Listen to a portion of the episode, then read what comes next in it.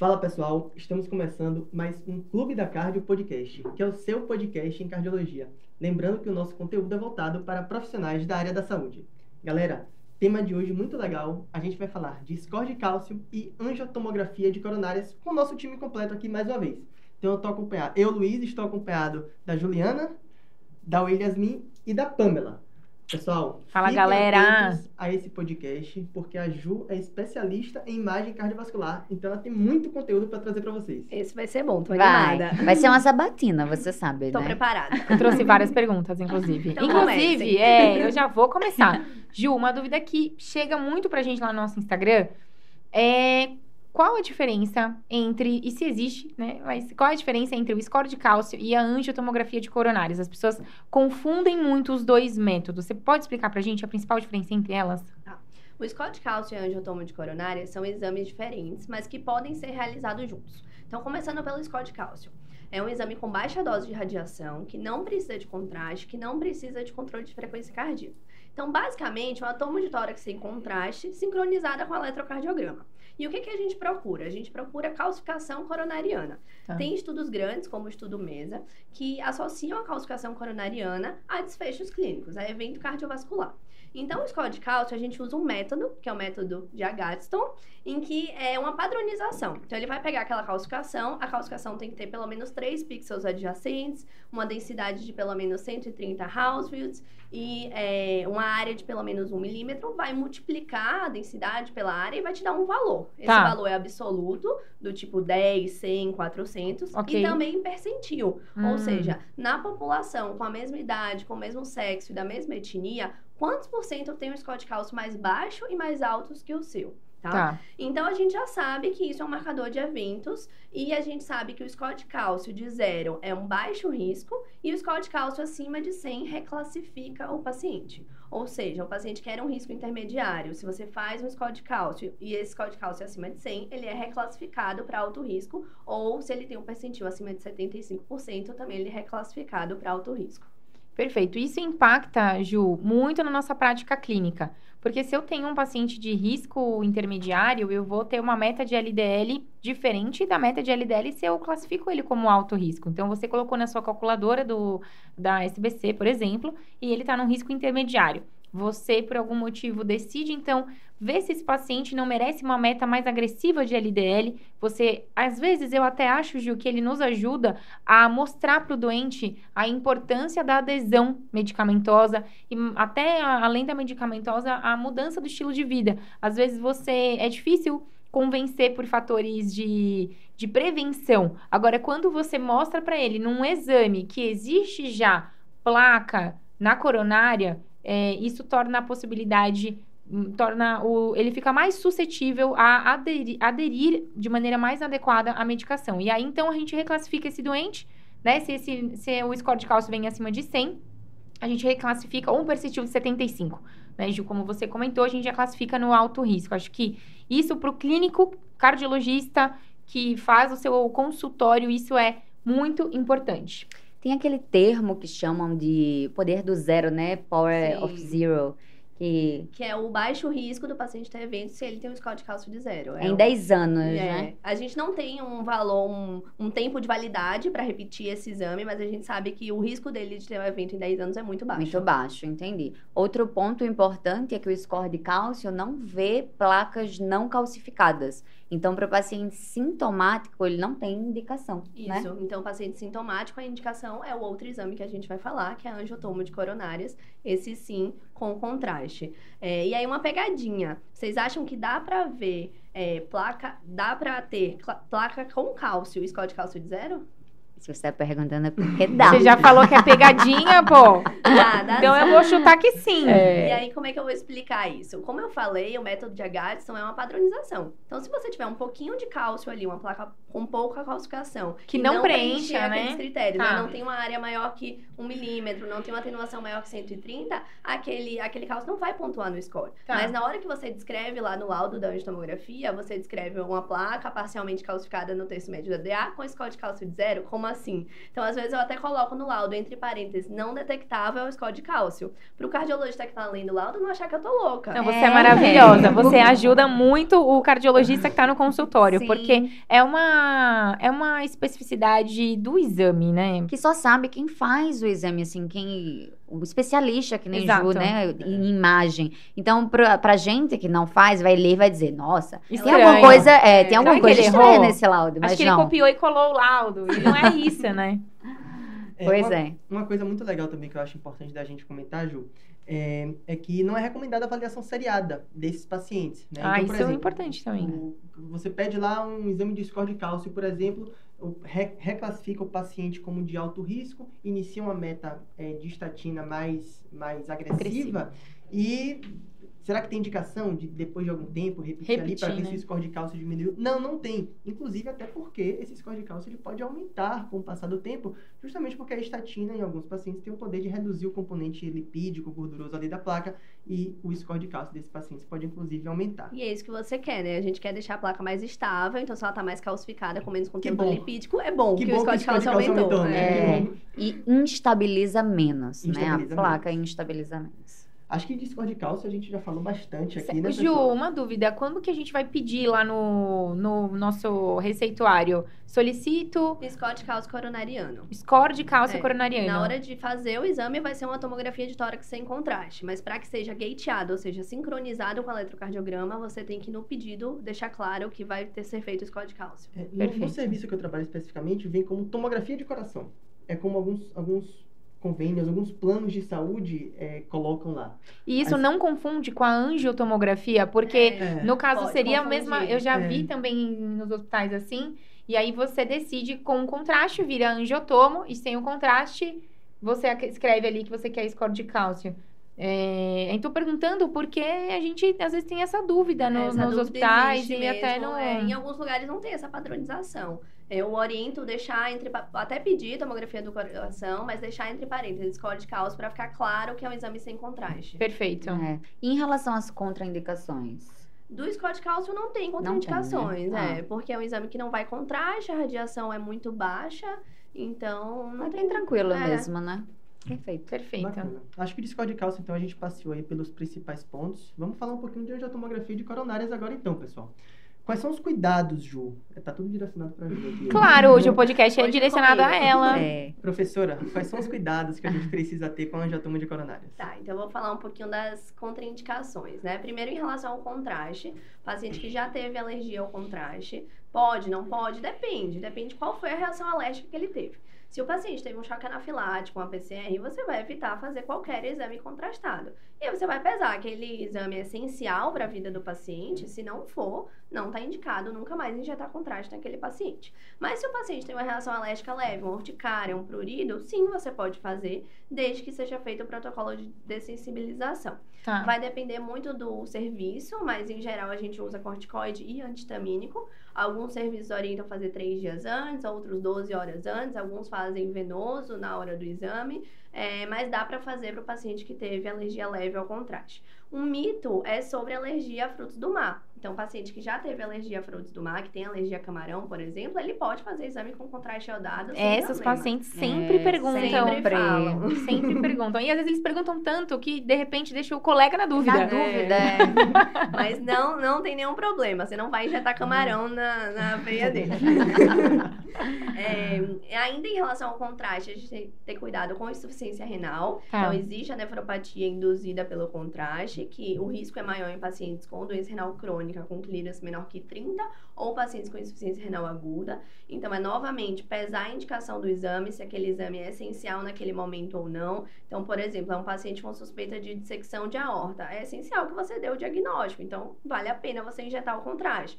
Paciente que tem uma estenose aórtica importante, que precisa de um planejamento de uma TAV. Se ele não trocar a válvula, ele tem um prognóstico muito ruim. Então, vale a pena você fazer o exame contrastado. O que a gente pode fazer para reduzir esse risco é o preparo com solução salina. Tá. Tá? Evitar também drogas nefrotóxicas nesse período e manter sempre o paciente euvolêmico.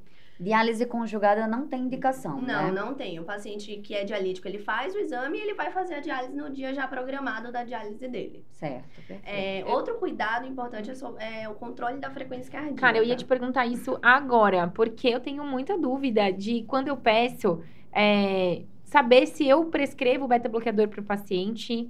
Como é que funciona isso, Ju? É, vamos primeiro entender o porquê essa obsessão do controle de frequência tá cardíaca. bom. Qual é o ritmo ideal para fazer angiotomo? É um ritmo regular com a frequência abaixo de 65. Por quê? Porque o coração está o tempo todo em movimento. Então, diferente quando você vai fazer uma tomografia do cérebro, que o cérebro não se movimenta, ele vai entrar no tomógrafo e sair e está no mesmo lugar. O coração vai estar lá dentro do tomógrafo se mexendo. Então, pensa que você está tirando uma foto de um carro em movimento. Se ele está passando muito rápido, a foto vai ficar toda borrada. Sim. Então você precisa que esse coração esteja o mais parado, entre aspas, possível, né?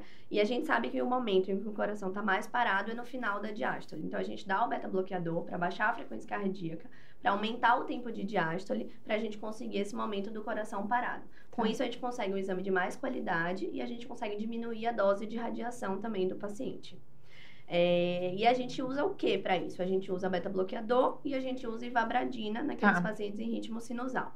Se é prescrito antes ou na hora do exame, depende do local. Tá. Existem locais que na hora que o paciente agenda o exame, ele já recebe uma prescrição e ele começa a usar o beta-bloqueador Tá três certo. dias antes. E existem lugares em que o paciente faz uso da medicação quando ele chega lá para fazer o exame. Aí ele pode fazer tanto via oral como endovenoso. E o isordil, que às vezes é feito durante o exa- o exame, para que é? Desde que a gente não tenha contraindicação, ou seja, o, é, hipotensão, uso de inibidor da fosfodiesterase, a gente costuma fazer isordil para todos, para vasodilatar e a coronária aparecer mais. Fazer uma hiperemia, É, né? pensa que a coronária é um vaso muito pequeno. Então, Uhum. tudo que a gente puder fazer para que ela esteja mais parada e maior, para a gente enxergar melhor, a gente faz. Entendi. É uma dose baixinha de Zordil, alguns lugares 2,5, alguns lugares 1,25. A gente sempre pergunta sobre contraindicação e não tendo, a gente faz para todos os pacientes. Tá. Legal. Esse exame precisa de jejum? Não, não precisa de jejum. É uma coisa importante, o paciente tem que conseguir fazer a apneia. Tá. Hum. Se é um paciente muito idoso, que não entende, que não consegue fazer a apneia, o exame não vai sair Ou tá bom. descompensado, né, É, Ju, por que algum não motivo. decúbito, É, porque precisa, o movimento respiratório também vai interferir Perfeito. e vai- a imagem vai ficar ruim. É complicado mesmo. Então, se for pensar aí, qual que seria o paciente ideal para fazer a angiotomografia? É aquele paciente que tem um ritmo cardíaco regular, com a frequência cardíaca controlada, mais baixa e menor que 65, que tenha pouco cálcio e que ahn, veja ali, eh, consiga ali durante o exame fazer uma apneia adequada para a gente conseguir ver esse coração. Seguindo nas indicações no contexto da DAC estável, a, a indicação da angiotomo seria naqueles pacientes que são sintomáticos, mas que têm aí uma probabilidade pré-teste baixa a moderada, ou que tem algum teste funcional que seja inconclusivo, ou que não deixou muito claro, né, Isso. naquele cenário. O uso da angiotomo no contexto de DAC estável já foi bem estudado. Um dos estudos é, que eu vou citar é o Scott Hart. Então, o que, que ele se propôs a fazer? Ele se propôs a avaliar a adição da angiotomo na investigação da, da dor torácica no- nos pacientes com DAC estável e se isso teve impacto em desfecho. É sempre controverso a gente falar de um estudo que fala de um método diagnóstico com impacto em desfecho lá na frente. Mas foi essa a proposta do Scott Hart. É, a maioria dos pacientes fez o teste ergométrico e em um grupo foi adicionado, junto com o teste ergométrico, a angiotomo de coronárias. Nesse grupo, teve sim uma redução de desfecho lá na frente. E qual é o racional disso? É, a angiotomo ela consegue detectar doença coronariana em fases iniciais e nesses pacientes a terapia é instituída de forma mais precoce, mais agressiva e, consequentemente, você vai ter resultado lá na frente. Eu acho que Perfeito. esse, Ju, é o principal ponto a favor da, da angiotomografia de coronárias, né? Porque É. ela detecta de forma muito mais precoce a doença aterosclerótica do que os métodos funcionais que geralmente vão pegar as placas no estágio mais obstrutivo, né? Uhum. É, e uma vez detectadas essas placas de forma mais precoce, a gente consegue instituir o tratamento e tentar mudar a história natural é, da doença. Outro ponto interessante para a gente ressaltar é que muitas vezes esse paciente não tem uma placa obstrutiva na artéria, mas ele tem pequenas plaquinhas em diversas artérias e parece que isso é um, é um sinal prognóstico quase tão ruim quanto aí o paciente tem uma placa obstrutiva isolada, né? Isso, com certeza. E a questão da carga de placa, né? A carga de placa também é um dado importante. Mas assim, no mundo ideal, não existiria essa discussão de qual é o melhor método, anatômico ou funcional. Sim. Porque ele se propõe a responder perguntas diferentes. Perfeito. Né? Então, a angiotoma ela vai identificar a doença coronária, e aí eu acho que é um bom método inicial. E os testes funcionais, seja o teste, a cintila, o ecoestresse e a ressonância, elas vão nos dizer a repercussão daquela placa, se tem ou não tem isquemia. Então, no mundo ideal, a gente vai associar essas duas informações. É, por diretriz, a última diretriz europeia, a gente ficaria aí nos pacientes com probabilidade pré-teste baixa, intermediária, com angiotomo. Nos pacientes de alto risco, a gente iria para um método funcional. Exato. E aí, além da indicação clássica na investigação de DAC estável, é, nesses pacientes que você citou bem, quais são, quais vocês acham as outras indicações aí de angiotomo? Eu vou falar uma que eu penso muito por cuidar dos pacientes que fazem exercício, atividade física, que às vezes vem com teste ergométrico é, alterado, que é coronária anômala, Ju. Acho que é um, é um exame que a gente acaba usando bastante. É, nas cardiopatias congênitas Sim. também, né? Para nos ajudar a avaliar os vasos e é, até coronária anômala também nesses pacientes, não só no adulto, né? Mas nas crianças também. Meu último plantão com os residentes surgiu a dúvida se angiotoma serve para avaliar estente, se é bom para ver estente ou não. Dá, dá sim para avaliar. O que, que a gente tem que pensar? Assim como o cálcio, a malha metálica do estente, ela atrapalha a visualização da coronária. Então, não é tão fácil de ver como um paciente que não tem estente, né? Mas é sim possível. Então, tá indicado para pacientes, a gente consegue ver se tem, se o estente está pérvio e se tem, inclusive, estenose entre estente. É, é o mesmo exame, não precisa de protocolo diferente. A única coisa que a gente não vai fazer score de cálcio por motivos óbvios, Sim. né? Esse paciente já é de muito alto risco É, e a malha do nenhum. estente vai É. confundir com cálcio.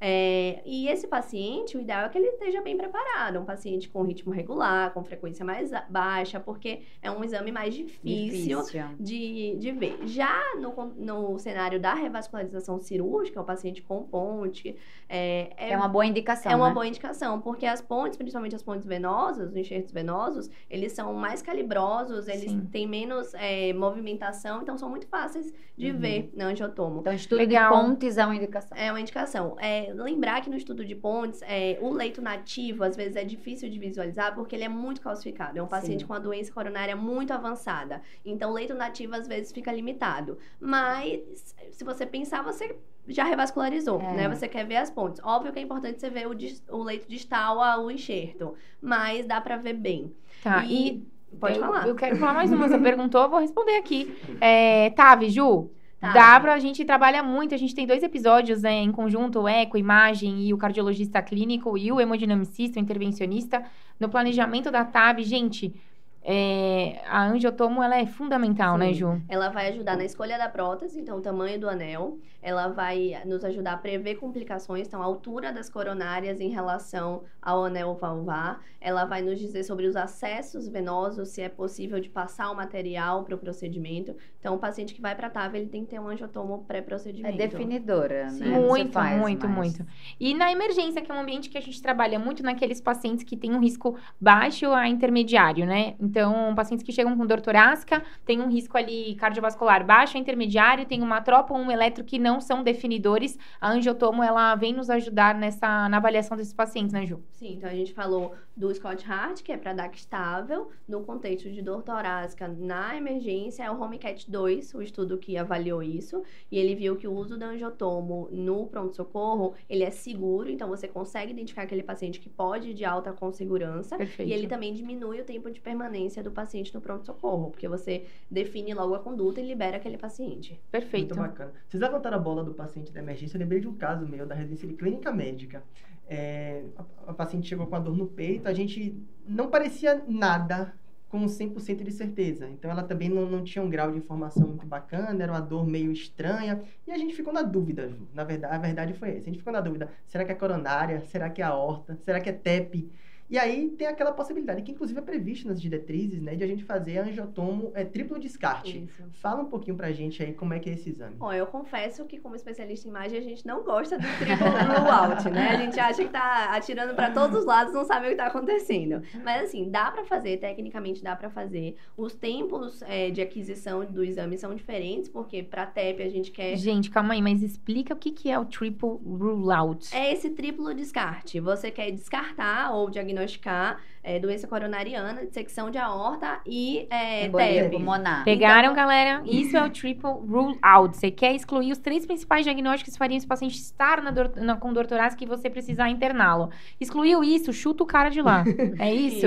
Então, assim, dá pra fazer os três juntos, mas pensa que pra coronária e pra aorta, o contraste tem que estar mais na aorta e pra via artéria pulmonar, o contraste tem que estar na artéria pulmonar. Então, a gente vai usar uma dose maior de contraste, a gente vai usar uma dose maior de radiação. Tá, Então, o ideal é que você tenha uma suspeita clínica, né? claro. O- a clínica de doença coronariana e dissecção de aorta pode confundir. A gente sabe que muitas vezes deixa a dúvida.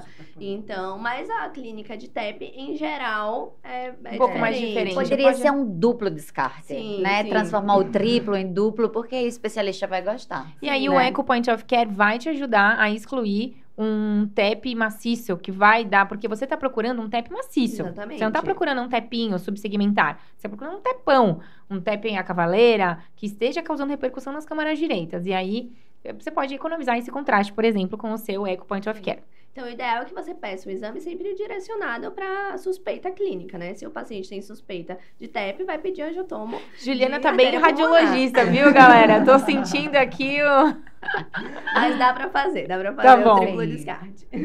Muito legal esse nosso episódio de hoje. Acho que a gente passeou bastante agora por tudo, né? Pelo score de cálcio pela angiotomografia de coronária. Se vocês não tiverem mais nenhuma consideração a fazer, é, eu gostaria de agradecê-las. E, pessoal, nos sigam nas nossas redes sociais, tá? No nosso Instagram, arroba Clube da Cardio. Temos também o Instagram do nosso podcast, arroba Clube da Cardio Podcast. Temos site www.clubedacardio.com.br, onde a gente consegue trazer para vocês alguns temas de forma mais elaborada. E agora temos canal no YouTube. Sim, Sim. terças e quintas com vídeos novos toda semana. Inscrevam-se no nosso canal, deixem lá o favoritado para que vocês recebam a ativação dos vídeos novos. Mas de maneira geral, terças e quintas, vídeos novos no canal. Esse vídeo, inclusive, É, a galera do estará- YouTube que está nos assistindo, um, um beijo. E, E é a, gente, isso. a gente, o mais interessante é que antes a gente gravava muito pelo Zoom. E eu, eu gostava também de gastar pelo- gravar pelo Zoom porque é muito prático, né? A gente Ah, mas pessoalmente é muito melhor. Exato, e foi assim que a gente começou, com o prático que dá pra fazer. Sim. Mas eu tenho que confessar que tá sendo uma experiência muito interessante e gostosa de estar junto, conversando, dando risada, contando outra os casos. É. É, e fora Em que a gente breve se arruma teremos- também, né? Em breve teremos bonito. bastidores da gravação. É. Meu Deus! Gente, eu agradeço, obrigada por estar com vocês. Eu tô aqui muito feliz na nossa, desse episódio que com certeza esclareceu muitas dúvidas para quem vai Muita. pedir tanto o score de cálcio, pedir com assertividade e tanto a angiotomografia de coronárias. Uma Um super beijo, aula. gente. Obrigada, Até a Ju. próxima, pessoal. Beijo, galera. Tchau. Tchau. Tchau.